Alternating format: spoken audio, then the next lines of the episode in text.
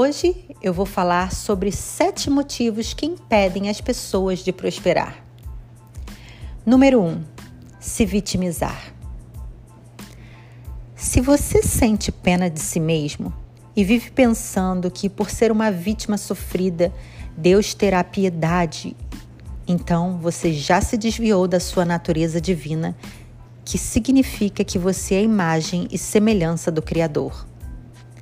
E quem é imagem e semelhança do Criador é um co-criador. E quem cocria não pode sentir pena de si mesmo. Esperar que a sua hora de vencer chegará um dia através de intermédio externo, sem agir por se considerar vítima, é como abrir mão do seu próprio poder.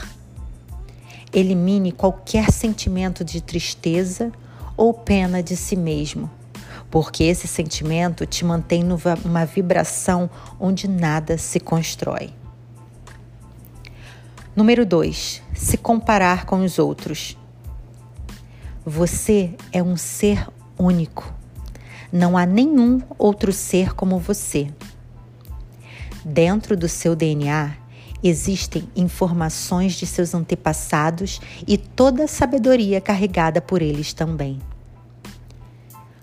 Todos nós temos um propósito e por isso temos histórias diferentes. Por trás da sua história está escondido o seu propósito. Quando você permite-se ser autêntico e aceita a sua história, você também permite-se brilhar e a sua luz ilumina os outros ao seu redor. Admire-se e admire a sua história da mesma forma como você admiraria o outro. Jamais compare a sua vida com a de outras pessoas. Isso impede a sua verdadeira personalidade de se expressar. E quando finalmente você o fizer, tudo irá florescer ao seu redor. Número 3. Culpar os outros pela sua situação atual. Quando apontamos o dedo para alguém para acharmos o culpado, é também quando queremos ser a vítima coitada da história. Assim tiramos o peso da responsabilidade por aquilo que aconteceu. Assim damos o sentimento de culpa para os outros. O problema é que além de desperdiçar, desperdiçarmos a responsabilidade nossa pela situação atual e nada fazemos para mudar, pois abandonamos o poder de mudança, ainda fazemos, ou pelo menos tentamos, fazer o outro sofrer para nos sentirmos melhor, já que também não estamos bem. Quanto egoísmo, não é? Resolva isso dentro de ti se esse é o seu caso. Perdoe a todos, pois todos nós somos humanos e errar faz parte. Apenas foque na parte em que você pode mudar agora e ter responsabilidade sobre o que vai fazer a partir de hoje. O poder está em você. Número 4. Guardar ressentimento. A não aceitação dos fatos, por muitas vezes, deixam pessoas amarguradas por um longo tempo. Elas tomam um veneno, mas esperam que o outro morra. O veneno, que é o ressentimento, mata aos poucos quem o sente. Livre-se dele o mais rápido possível. É uma perda e desperdício de seu tempo, da sua vida carregar mágoas. Você tem todas as chaves na mão para ser feliz. Mas enquanto segurar a brasa da mágoa, poderá sofrer quando a escolha é somente sua de decidir não mais deixar aquilo te machucar. Liberte-se. Número 5. Criticar os outros. A crítica geralmente vem de pessoas que ou são arrogantes e precisam passar a imagem de superiores, porque na verdade se sentem inferiores internamente, ou daqueles que não se permitiram ou não se permitem se expressar e viver seus desejos.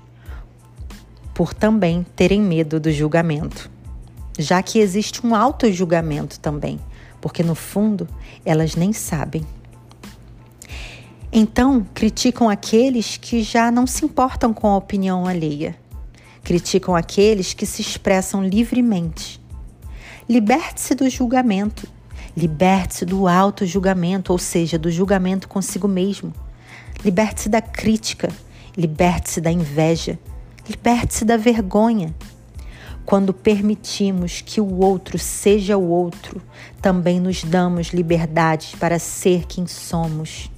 Aceite-se, ame-se e se expresse. Isso te fará prosperar. Reveja as suas teorias sobre o que é certo e o que é errado. Muitas coisas, muitas crenças carregamos dos nossos antepassados e podemos mudar a todo momento. Número 6. Achar que os outros são ameaça para você. Quando você se sente ameaçado, e isso pode ser no sentido de achar que alguém pode ofuscar a sua luz, ou tomar algo que é seu, ou vencer ou ganhar mais do que você, você acaba não criando laços genuínos. Decida ver o lado bom das pessoas. Abra um sorriso para o mundo e seja mais receptivo a amar o mundo. Quando você sorri para o mundo, o mundo sorri para você. Número 7, reclamar. Reclamar é como clamar por mais daquilo que não se quer. Reclamar é o oposto da gratidão. Quando reclamamos, perdemos as coisas. Geralmente perdemos aquilo que reclamamos. Justamente o oposto de quando agradecemos que é quando atraímos mais bênçãos.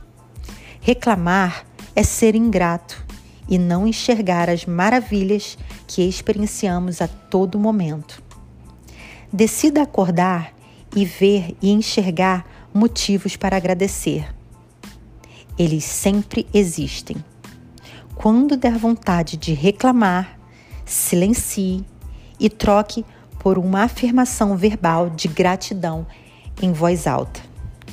Sua vida vai prosperar mais e mais. Não se esqueça, se você gostou desse episódio, envie para as pessoas especiais para você. Obrigada por estar aqui. Faça parte do meu podcast se inscrevendo. Tchau, tchau. Gratidão.